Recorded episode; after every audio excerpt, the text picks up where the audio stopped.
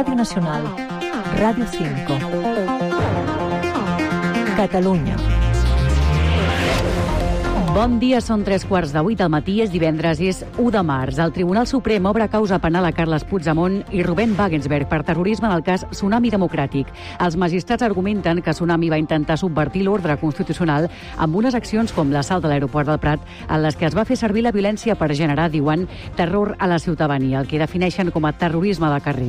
Unes accions violentes, les que els tocats de la sala segona assenyalen l'expresident, a qui situen a la cúspide de la plataforma i el consideren l'autor intel·lectual actual. El Suprem es declara competent per investigar-los, ja que Puigdemont, en la seva condició d'eurodiputat, com també el diputat republicà Rubén Wagensberg, són aforats. L'independentisme s'ha mostrat molt taxatiu amb aquesta investigació en plenes negociacions per la llei d'amnistia i acusen el Suprem de boicotejar-la. Sentim Pere Aragonès i Josep Rius. Tenim una part de la cúpula d'aquest poder judicial que actua no amb criteris jurídics, sinó amb criteris polítics. Una vegada més, el Tribunal Suprem baixa a l'arena política mirant d'interferir en la voluntat del legislador. Continuarem molt pendents avui de les noves reaccions. De seguida els expliquem, abans però informació va servei.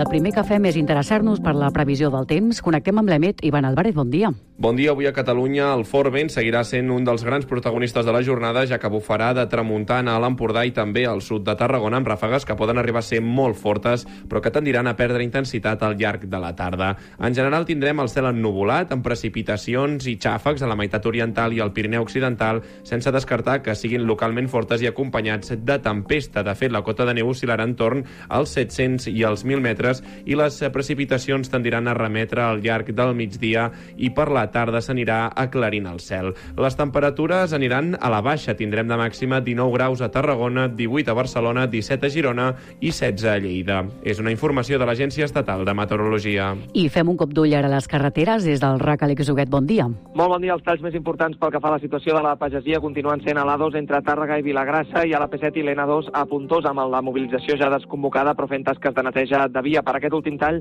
es nota congestió sobretot a la P7 fins a Borrassà en sentit sud i en trams de la C31 i la C26. Pel que fa als trams habituals de l'hora punta, s'han omplert una mica més ara la, P2, la P7 en els dos sentits a Barberà amb dos quilòmetres de cues, a la B23 a Molins de Rei amb dos quilòmetres més o a l'A2 amb quatre quilòmetres des de Sant Vicenç als Horts fins a Cornellà de Llobregat en sentit Barcelona i a les Rondes on hi ha més congestió és a la litoral cap al Llobregat amb 7 quilòmetres força lents des de Sant Adrià fins a la Vila Olímpica i 4 quilòmetres més de cues a la Ronda de Dalt des del Nus de la Trinitat fins a l'Hortat també en sentit sud. És tot des del RAC. Bon dia.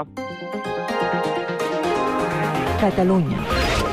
El Tribunal Suprem obre una causa per terrorisme contra Carles Puigdemont pel cas Tsunami Democràtic. Explica'ns, Sergi Bassoles. La sala presidida pel magistrat Manuel Marchena, recordem qui va encapçalar el tribunal que va enjudiciar els líders del procés, ha acceptat investigar l'expresident per terrorisme. El tribunal compra, doncs, la tesi de la investigació de la Guàrdia Civil, la del jutge instructor Manuel García Castellón i la de la majoria dels fiscals del Suprem, no així el criteri definitiu expressat per la Fiscalia, on es descartava el terrorisme i es parlava de desordres públics agreujats. Els togats argumenten que Tsunami va intentar subvertir l'ordre constitucional amb unes accions com l'assalt de l'aeroport del Prat en les que es va emprar la violència per generar, diuen, terror a la ciutadania, el que qualifiquen de terrorisme de carrer.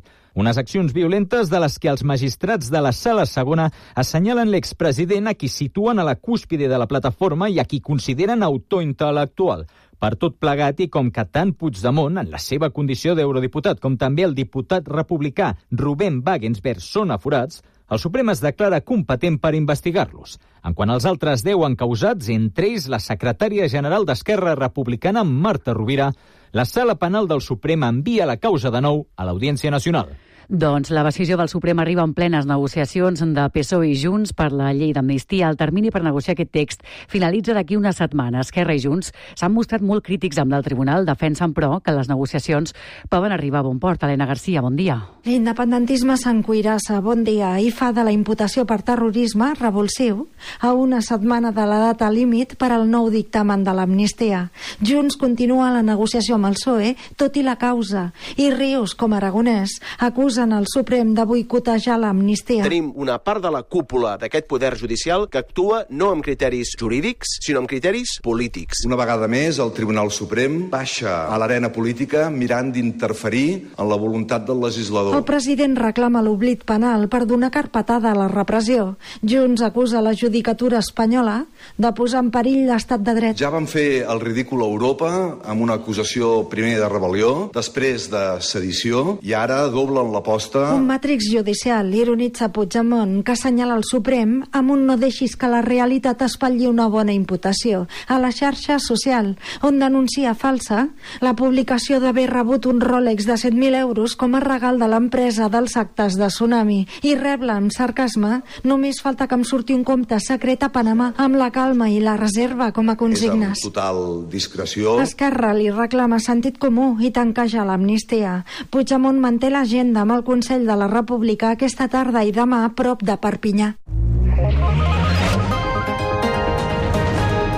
La Generalitat cedeix i accepta les peticions de les plataformes pageses amb l'ampliació del nom de la Conselleria, afegir la denominació d'Agricultura la, i la reorganització de l'Agència Catalana de l'Aigua. En una reunió mantinguda aquest dijous, el conseller ha acceptat també convocar-les al ple monogràfic de pagesia. Els detalls, Ferran Cuixart. Bon dia. En una reunió que ha durat més de 4 hores, el conseller David Mascort i les organitzacions pageses han acordat ampliar el nom de la Conselleria amb Agricultura, Ramaderia i Pesca, també fer un reajust en les ajudes econòmiques amb l'ampliació de 200 euros per hectàrea i sobretot un canvi en l'organització directiva de l'ACA. David Mascort. El canvi de nom del departament, afegint-hi Agricultura, Ramaderia i Pesca, mantenint acció climàtica i assegurant les mateixes competències. És veritat que demanaven obertament la, la dimissió o el cessament dels dos i nosaltres no cessarem els dos. No, no, jo dic que reorganitzarem tota l'àrea, fins i tot la direcció. Llavors això implicarà canvis, segur. També destaca en els acords la presència de les quatre organitzacions en el pròxim ple monogràfic de pagesia del Parlament.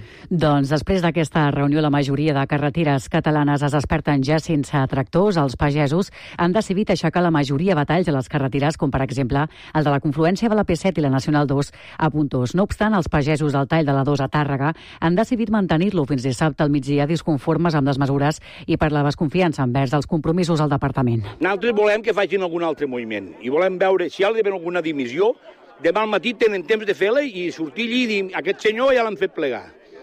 Ale, no ens podem quedar amb un paper firmat amb quatre firmes. Nosaltres volem resultat. Aquest divendres i de cara al cap de setmana, els pagesos de la Catalunya central també podrien tallar el túnel del Cadí per la desconformitat amb els acords. El sector de la pagesia és un dels més afectats per la sequera. El govern assumeix des d'aquest divendres de 1 de març la gestió integral del canal Sagarra-Garrigues. Ho fa en compliment de l'acord amb el govern espanyol després que els treballs de construcció de la infraestructura ja hagin finalitzat al territori. Recela d'aquesta decisió perquè podria amagar un trasbassament, explica en Joana Cendra. Fins ara el canal Segarra-Garrigues el controlava Aigües de les Cuenques d'Espanya, Aquaes, un organisme estatal. A partir d'avui, en virtut dels acords amb la Generalitat, el control l'exercirà Aigües Ter Llobregat, segons el secretari d'Agenda Rural, Oriol Anson, per aprofitar l'expertesa que tenen en la gestió de l'aigua. Però el territori resale d'aquesta decisió i tem que sigui la porta a un possible transbassament d'aigua cap a Barcelona, extrem que ja ha negat el propi Anson. No es planteja, ni es plantejarà, ni es produirà cap traspàs d'aigua cap a l'àrea metropolitana de Barcelona. Que quedi clar. És un canvi dels actors en la gestió i manteniment de la infraestructura. No, no hi ha cap altra cosa darrere. El canal Segarra-Garrigues de 82 quilòmetres de llargada està operatiu des de finals del 2015 i rega actualment 11.650 hectàrees. Catalunya. A la crònica de política catalana, el govern de la Generalitat eh, es reuneix novament avui amb els comuns per abordar la negociació dels pressupostos amb el Hard Rock que continuen callant les converses.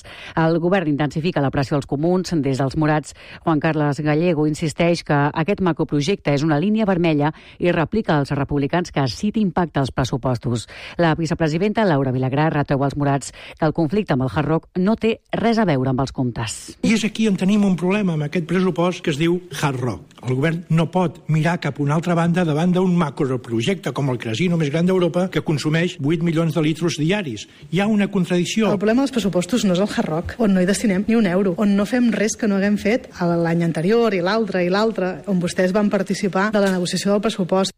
Aquest matí a les 9 continua la desfilada de consellers al Parlament per explicar detalladament el pressupost destinat als seus departaments. Avui a les 9 és el torn del conseller d'Interior, Joan Ignasi Helena. Aquest dijous la consellera de Territori, Esther Capella, ha detallat en comissió parlamentària que les partides a territori han crescut un 10% fins als 4.600 milions. En aquesta comissió, la consellera ha anunciat que enguany enllestiran un projecte de llei d'arrendament de temporada d'habitatge. Doncs d'evitar el que està passant en aquests moments, que a través de l'arrendament de temporada s'escapoleix el que és arrendament de forma permanent i que, per tant, que és allò que s'han empescat alguns per continuar obtenint no beneficis, sinó continuar especulant amb els habitatges. Les farmàcies oferiran productes menstruals reutilitzables de forma gratuïta a partir de dilluns. Helena Uset. Es podrà triar entre una copa, unes calces menstruals o dues compreses de tela. Només caldrà mostrar un codi QR que es podrà obtenir a l'APP La meva salut. En el cas de la copa i les calces s'oferiran diverses talles. La consellera d'Igualtat i Feminismes, Tània Verge, recomana anar amb temps per triar la més adequada que les dones vagin amb temps a la farmàcia, és a dir, que no sigui el, una visita molt ràpida perquè puguin aprofitar precisament aquest assessorament, aquesta informació de qualitat sobre els diferents uh, productes que els permetin doncs, una tria uh, molt més ajustada a les seves necessitats. Aquesta mesura s'integra dins del Pla Integral d'Equitat Menstrual i Climateri de la Generalitat. Es calcula que a Catalunya cada any es generen 9.000 tones de productes menstruals no reutilitzables. I un exentrenador i exprofessor de primària del Col·legi La Salle Bona Bonanova s'enfronta a 10 anys de presó per agredir sexualment a un menor de 12 anys entre el 2010 i el 2012. Aquest dijous ha arrencat el judici a l'Audiència de Barcelona, Núria Alcalà. Sí, el jove que ara té uns 24 anys ha declarat a porta tancada i ha ratificat l'acusació. Tant la seva mare com la seva germana han relatat escenes d'agressions físiques, control i aïllament, però han assegurat que mai van imaginar que el que amagaven eren unes agressions sexuals. Yo le dije, ¿pero qué te ha hecho, Guille? Y Guille no me lo quiso decir, pero sí que me dijo que le había hecho mucho daño cuando era pequeño y que algún día le iba a denunciar. Tu padre no te quiere, no, no llegarás lejos en la vida, todo este tipo de mensajes los he estado oyendo desde apenas el principio. Mentre el tutor del menor ha ratificat que el centre era coneixedor dels fets. Recuerdo, y lo tengo grabado a fuego, que me dijo eh, que hacía tiempo que lo sabían, que estaban buscando una solución y que no me involucrara. ¿Especificó qué era eso que sabían hacía no. tiempo? Segons la Fiscalia, l'acusat va conèixer el menor quan tenia 9 anys al Club Esportiu La Salle, on treballava d'entrenador, i poc després va elaborar un pla per iniciar una relació amb la seva mare fins a instal·lar-se al domicili familiar. Els abusos es van allargar fins que la víctima va complir 14 anys. Els va poder denunciar l'any 2020. L'acusat declararà el proper 11 de març.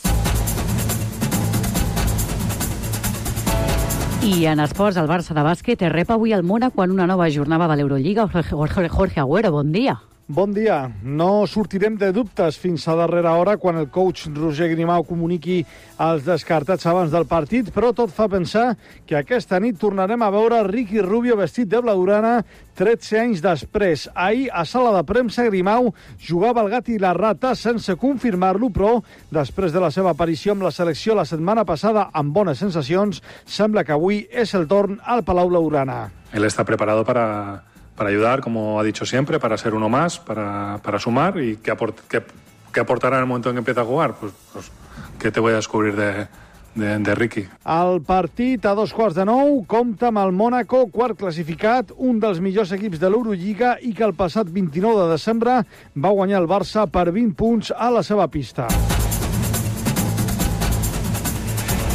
I els darrers minuts els dediquem a la cultura.